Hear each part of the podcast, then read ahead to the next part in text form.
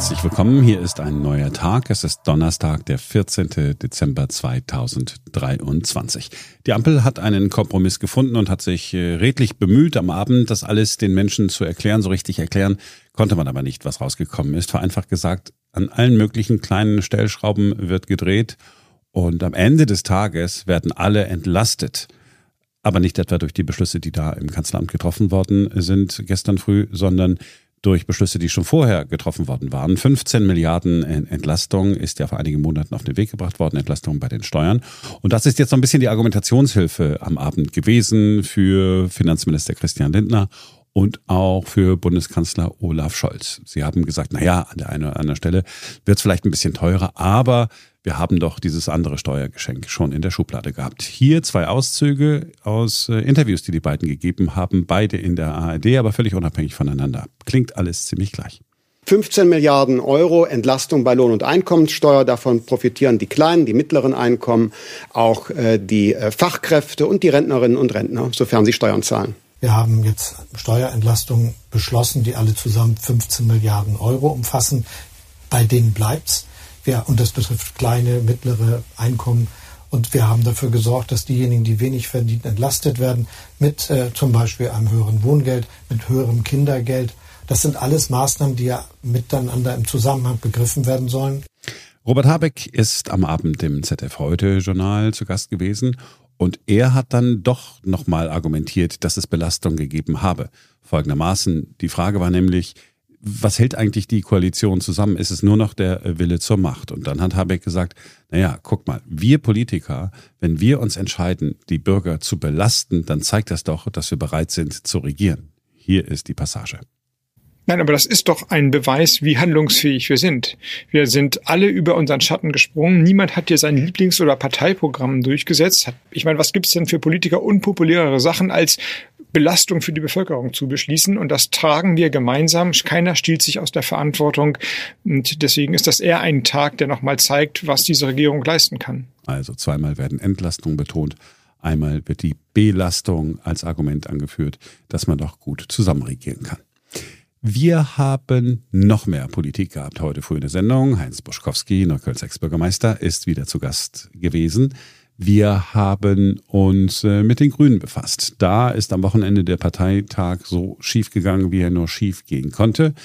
Man hat versucht, eine neue Führungsspitze zu wählen. Das hat nicht geklappt. Dreimal ist die Kandidatin angetreten und dreimal ist sie durchgefallen. Inzwischen haben die Grünen das nachgeholt und haben eine neue Parteispitze wählen können. Aber am Wochenende, das ist daneben gegangen. Tanja Prinz hat in drei Wahlgängen nicht überzeugen können und anschließend unter Tränen den Saal verlassen. Dreimal abgewatscht zu werden, das ist aber auch ganz schön fies, oder Heinz Buschkowski? Naja, ein Liebesbeweis ist das nicht. Und üblich ist das bei den Grünen auch nicht. Also so Kandidatenmeucheln, das sind alles eigentlich Gewohnheiten, die wir von der CDU und von der SPD kennen. Bei den Grünen wird sowas normalerweise vorher alles abgeklopft und abgeprüft, damit es solche Auftritte eben nicht gibt auf dem Parteitag. Naja, die passen sich eben immer weiter an. Von dem Moment, in dem Tanja Prinz den Saal unter Tränen verlässt, gibt es ein Foto, das ein Fotograf der Deutschen Presseagentur gemacht und anschließend an die Redaktion geschickt hat. Und daraufhin war die Empörung seitens der Grünen groß und angeblich soll der Pressesprecher der Berliner Grünen sogar bei der BZ angerufen haben, weil er wollte, dass dieses Bild nicht verwendet wird mit der Begründung, man müsse die Frau schützen. Hat die BZ aber nicht gemacht mit dem Hinweis auf die Pressefreiheit. Heinz Buschkowski, was sagen Sie? Hätte man das Foto veröffentlichen dürfen oder nicht? Na, dürfen schon. Fingerspitzengefühl ist da eigentlich äh, die richtige Antwort.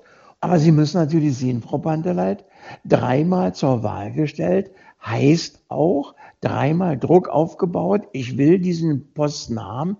Ihr müsst mich jetzt wählen. Da muss man auch damit rechnen, dass man dreimal auf den Dutt kriegt. Das ist dann nicht so schön und ich kann verstehen, dass einem das äh, unter die Haut geht und dass die Emotionen hochgehen. Also, naja, dann darf man eben halt nicht für den Vorsitz kandidieren. Es kann eben immer passieren, dass es auch die Glocke gibt. Das eine oder andere FDP-Mitglied wird sicherlich auch enttäuscht gewesen sein, was daraus gekommen ist bei dem großen Kompromiss oder auch kleinen Kompromiss der Ampel im Haushaltsstreit. Aber völlig unabhängig äh, von diesem Hickhack und dem Gezerre um den Haushalt, einige FDP-Mitglieder haben ihren Bundesvorstand schon vorher aufgefordert, innerhalb der eigenen Partei mal zu fragen, sollen wir eigentlich in der Regierung bleiben oder nicht? Heinz Buschkowski sagt, das ist am Ende des Tages alles nur ein Kasperle-Theater. Naja, Sie können doch nicht jedes Jahr äh, die Mitglieder fragen, wollen wir noch Koalition, wollen wir keine Koalition? Das ist doch keine ernstzunehmende Politik. Da muss man schon klar sagen, wir haben einen Vertrag und der Vertrag gilt. Und nur wenn schwerwiegende Neuerungen oder Konfliktsituationen auftreten, dann muss man sagen, der Vertrag gilt nicht mehr, wir kündigen ihn auf, tschüss und auf Wiedersehen, jeder geht mit den Puppenlappen spielen.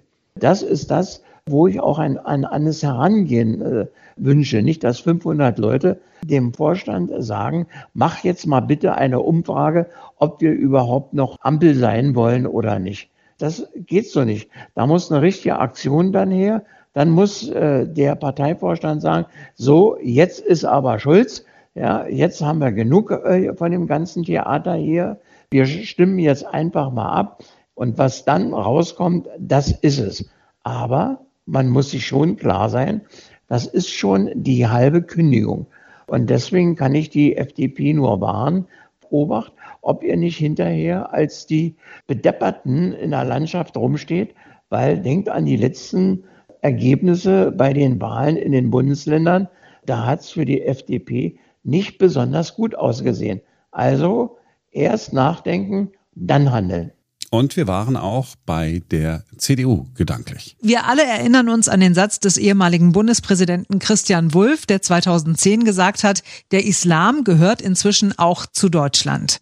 Davon distanziert sich die CDU jetzt. Im Entwurf für das Grundsatzprogramm heißt es, Muslime, die unsere Werte teilen, gehören zu Deutschland. Und das finden Sie hochgradig schwierig, Heinz Buschkowski. Warum? Weil man ist da ganz dicht an einer Religionsdiskussion weil eigentlich äh, heißt das, nur Muslime, die unsere Werte teilen, gehören zu Deutschland. Im Klartext, nur Christen gehören zu Deutschland. Also warum sind hier nur Muslime genannt? Nicht auch Juden oder Buddhisten oder Hinduisten? Also ich würde mich in diese Diskussion als CDU nicht begeben, weil Religion würde ich immer schön außen vor halten bei der Diskussion, wer gehört nur eigentlich zu Deutschland und wer nicht. Wir kennen ja noch nicht alle Punkte aus dem Grundsatzprogramm, aber einige und die, die bekannt sind, haben Sie sich angeguckt und Sie finden nicht alle schlecht, oder? Nein, ich finde insbesondere das durchaus als angenehm, wenn es um Politikansätze geht, die der AfD das Wasser abgraben. Weil ein Grund für das Aufwachsen der AfD ist die Sozialdemokratisierung der CDU. Das ist das, was Frau Merkel hinterlassen hat. Und die Sozialdemokratisierung hat den Markenkern bis zur Unkenntlichkeit strapaziert. Und das war nicht gut. Und äh, Merz ist jetzt dabei, wieder eine klare, konservative, bürgerliche Wertepolitik zu kreieren. Das ist ja eigentlich in Ordnung. Deutschland braucht eine starke konservative Kraft, aber er muss eben halt aufpassen, dass er nicht zu sehr in das Fahrwasser grätscht, was eigentlich der Markenkern der AfD ist. Weil dann hat er wieder Schwierigkeiten, sich zu differenzieren von der AfD. Also das ist alles nicht einfach. Deswegen wünsche ich ihm viel Erfolg. Und so richtig schlechte Laune hat Heinz Boschkowski, wenn man ihn auf die Deutsche Bahn anspricht. Nicht nur, dass die Züge einfach unfassbar unpünktlich sind, nein, in den Chefetagen genehmigt man sich Bonuszahlungen in Millionenhöhe. Letzten Monat ist nur die Hälfte aller ICEs und ICs pünktlich angekommen, 52 Prozent. Also jeder zweite Zug ist damit nicht pünktlich gewesen. Und während die Lokführer für mehr Geld streiken, kommt aus dem Aufsichtsrat folgendes Signal. Die Vorstände bei der Bahn sollen laut NDR, WDR und Süddeutscher Zeitung 5 Millionen Euro als Boni für das Jahr 2022 ausgezahlt bekommen. Und Heinz Buschkowski, Sie schütteln dann nur mit dem Kopf. Das ist eine schöne Nummer, kann ich dazu nur sagen. Äh, haben wir lange nicht gehabt, sowas. Also das ist eine beispiellose Sauerei. Die einen müssen streiken, die nächsten frieren sich in warmen Schlüppern den Hintern rund auf dem Bahnsteig und der Vorstand lässt mitteilen, er heizt die Bude sich warm mit 100 Euro Schein. So ist das in Deutschland mit der sozialen Gerechtigkeit. Jetzt ist es ja aber so, im Aufsichtsrat der Deutschen Bahn, der über das Boni-System entscheidet, sitzen auch Vertreter der Bundesregierung und der Gewerkschaften. Warum winken die sowas durch? Na, da sitzen eben alle, die unter eine Decke passen. Und wer rechts oder links neben mir im Aufsichtsrat sitzt, zu dem ist man doch nicht gemein. Da ist man nett zueinander. Und man will da auch keine Debatte im Aufsichtsrat haben.